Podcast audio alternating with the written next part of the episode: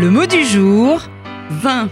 Dominique Missika. On doit à Victor Hugo cette jolie formule Dieu créa l'eau, mais l'homme fit le vin.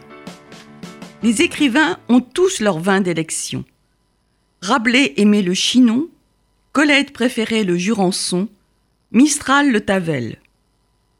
Proust aimait le château d'Yquem, Simon se régalait avec du pouilly fumé, et Julien Gracq avec du muscadet. Mais qui connaît ces classiques se souviendra aussi du sketch de Bourville, L'eau ferrugineuse. Ce sketch est indémodable. Bourville y joue le président d'une association de lutte contre l'alcoolisme qui doit faire un discours dont le slogan est L'alcool, non, mais l'eau ferrugineuse, oui. Mais ce président arrive ivre et parvient tant bien que mal à lancer sa phrase de promotion.